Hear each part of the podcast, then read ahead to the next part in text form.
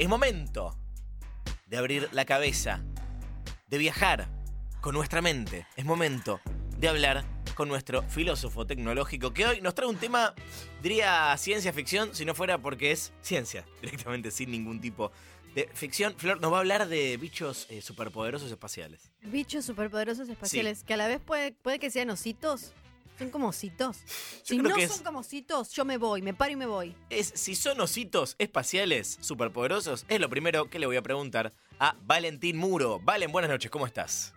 Buenas noches, ¿cómo va? Bien, son ositos, no mentira. escucha. Estamos asombrados. Son ositos. Eh, Watson quiere saber si son ositos. Estamos asombrados con, con el tema que nos vas a acercar eh, hoy. Nosotros ya lo sabemos, tenemos el lujo de spoilearnos, ¿no? Los temas de las presencias de Valen en Sexito. Pero eh, antes de seguir preguntándote, quiero que sorprendas a la audiencia con... ¿De qué nos vas a hablar hoy? De ositos invencibles espaciales. ¡Eran ositos! Ositos, Ositos. ositos. Bien, eh, ¿por qué ositos, ositos. espaciales? Caricia significativa. Valen. ¿De dónde sale el tema de hoy?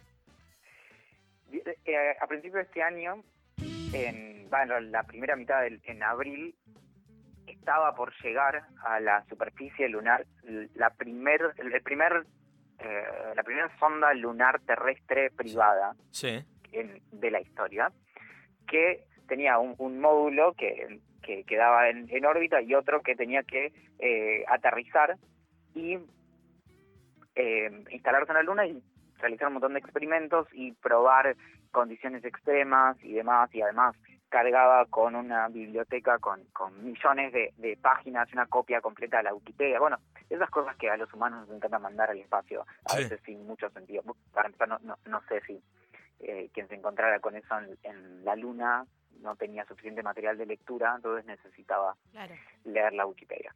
Cuestión que el 11 de abril, cuando estaba por, por aterrizar o alunizar, mejor dicho, esta, esta cápsula, se termina estrellando Sí. y se pierde la, la, la comunicación, entonces, bueno, un par de días después se decide hacer una nueva misión. Esta misión original se llamaba Bereshit, viene de, de Israel, la palabra viene de el- del Génesis, que es como comienza el Génesis en la Biblia, que es en el comienzo, eso Sí. es Bereshit, Ajá, ok.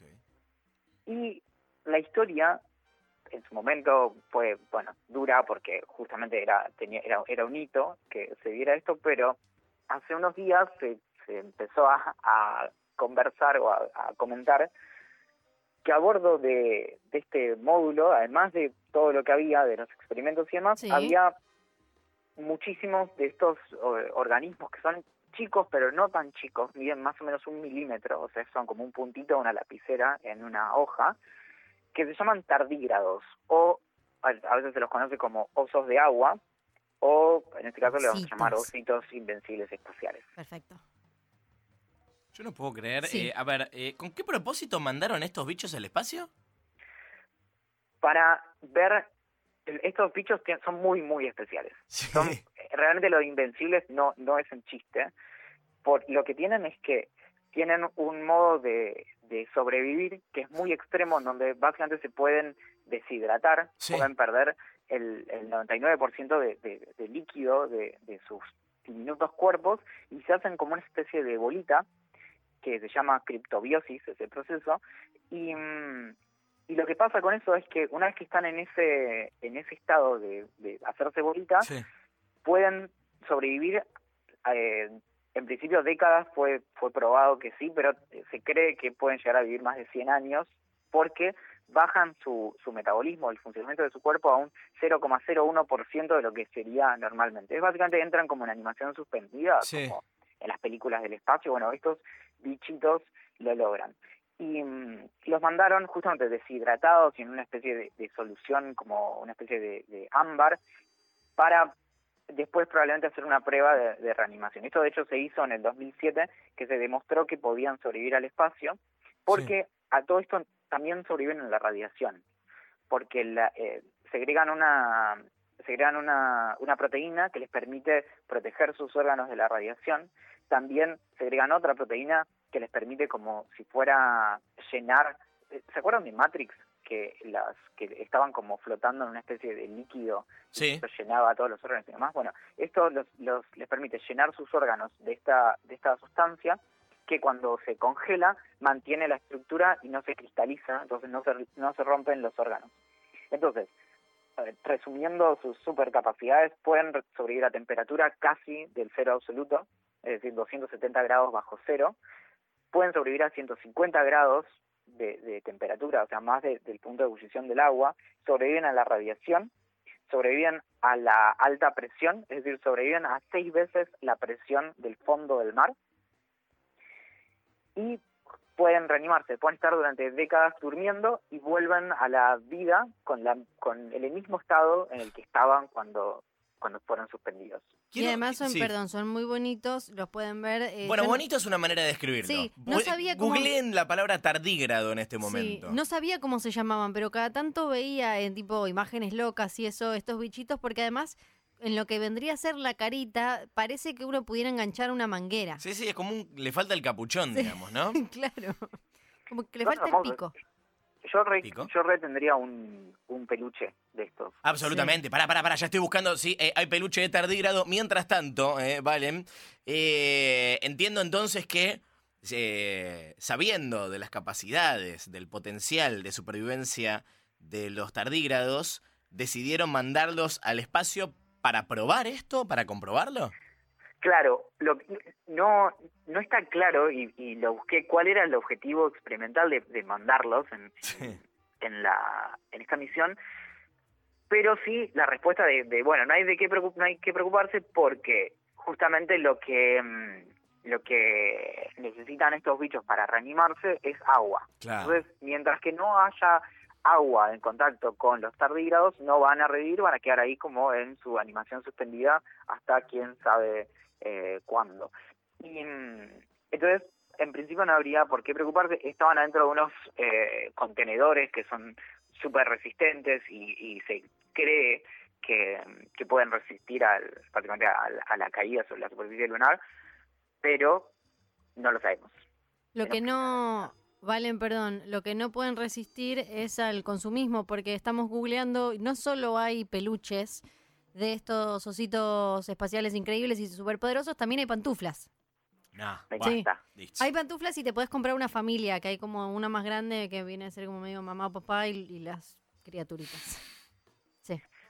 Pero además tien- tienen dientitos y comen, y es como comen algas, o sea, es, es como, yo retendría estos en, en mi casa, tipo, y le pondría como una mini, mini correa muy, muy Todo. chiquita, y, y entonces, sí, Sí, le enseñamos truquitos y demás. Mira, te digo, las pantuflas están 25 dólares eh, de, de, eh, oso, oso de agua.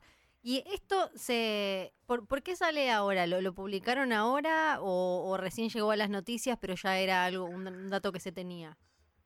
fue porque en esta semana salió, en realidad lo, lo retomó la BBC esta semana, una noticia que es de, de, mm, de principio de año, la, de, de justamente de se sabía que se habían enviado, lo que pasó fue que empezó a circular esta cuestión de, mira, los quienes enviaron estos bichitos a la luna creen que es muy alta la probabilidad de que hayan sobrevivido. Entonces Claro. la noticia es, es probable que haya, haya un montón de estos eh, organismos muy, muy pequeños dando vueltas, que estén ahí encapsulados en una caja adentro de los restos de, de una misión a la luna. Es muy increíble. Me parece espectacular. Yo te tengo una pregunta, eh, Valencia. ¿Sabes qué significa esto para el futuro? O si significa algo en absoluto, ¿no? Porque tal vez es una gran coincidencia cósmica. Eh, ¿Qué significa para eh, la exploración espacial, por un lado? ¿Y puede tener algún tipo de repercusión sobre el futuro de los humanos en el espacio? Bueno, es esto que comentaba antes de las de las proteínas que, que tienen que, que les protegen órganos tanto de la radiación como de la de la cuestión de esta justamente de la de la animación suspendida, que de hecho es el problema que tenemos, el motivo por el cual es, es falsa la cuestión esta de, de que Walt Disney está congelado en algún lado y Sí. el, el problema de la criopreservación básicamente es que se te cristalizan los órganos y no, no sale todo bien, como que no sé si alguna vez metieron algo en el freezer y cuando lo sacaron no estaba igual que cuando lo congelaron, Sí. por ejemplo una manzana, Sí. bueno, nosotros somos la manzana en el freezer en, en este caso. Entonces, no es no es trivial ese proceso. Entonces, lo que estos microorganismos nos eh, nos permiten es justamente explorar qué pasaría con eso, sobre todo porque si vamos a viajar muy largas distancias en, el espacio, necesitamos poder llegar al otro lugar siendo jóvenes.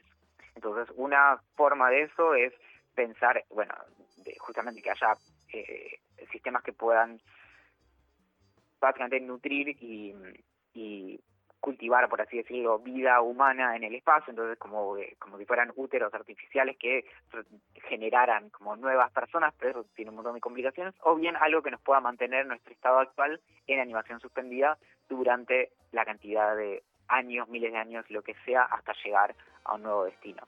Todo esto, entonces, analizando las, justamente los, los especímenes o las especies que conocemos que cumplen con esas características es que podemos pensar en, bueno, a ver cómo podemos replicar eso en humanos. Mm. Eh, por otro lado, eh, debemos temer una invasión de tardígrados reproduciéndose de manera masiva en la superficie de la Luna. Sí, de hecho, ahora están pensando en hacer la película, con la, la secuela de The Martian en, en la Luna, que es como, como traiganlos de vuelta. Entonces es una misión de traer de vuelta un montón de ositos invencibles. ¿Es eso la secuela con Matt Damon comiendo los ositos? va a la luna, ya estuvo en Marte, va a la luna a comerse a los ositos. Todo es comestible. Todo es comestible. Estaban, pensando en hacerla animada directamente. Sí. Me encanta. parecen, parecen bichitos animados eh, con CGI. Bueno, igual se vienen misiones próximamente a la Luna, así que es cuestión de tiempo enterarnos de qué onda los tardígrados en nuestro satélite natural. Yo no puedo creer en la existencia de estos bichos, perdón. Y ojalá que se puedan pegar una escapada. ¿Nosotros o ellos? No, no, en el lugar en donde bajen en la luna. Sí. Ojalá que, puedan, tipo, irse un rato a, ver ahí qué onda y volver. sí, sí, absolutamente. Valen, quería contarnos, como siempre, dónde te podemos eh, leer, escuchar, eh, consultar tu, tu sabiduría. Me pueden leer eh, todas las semanas en cómo funcionan las cosas, que es cómo funcionan las cosas.as o buscan cómo funcionan las cosas en, Google. Me pueden escuchar en Idea Millonaria, que es el, podcast que resultó hacer acerca de eh, casi todo y casi nada.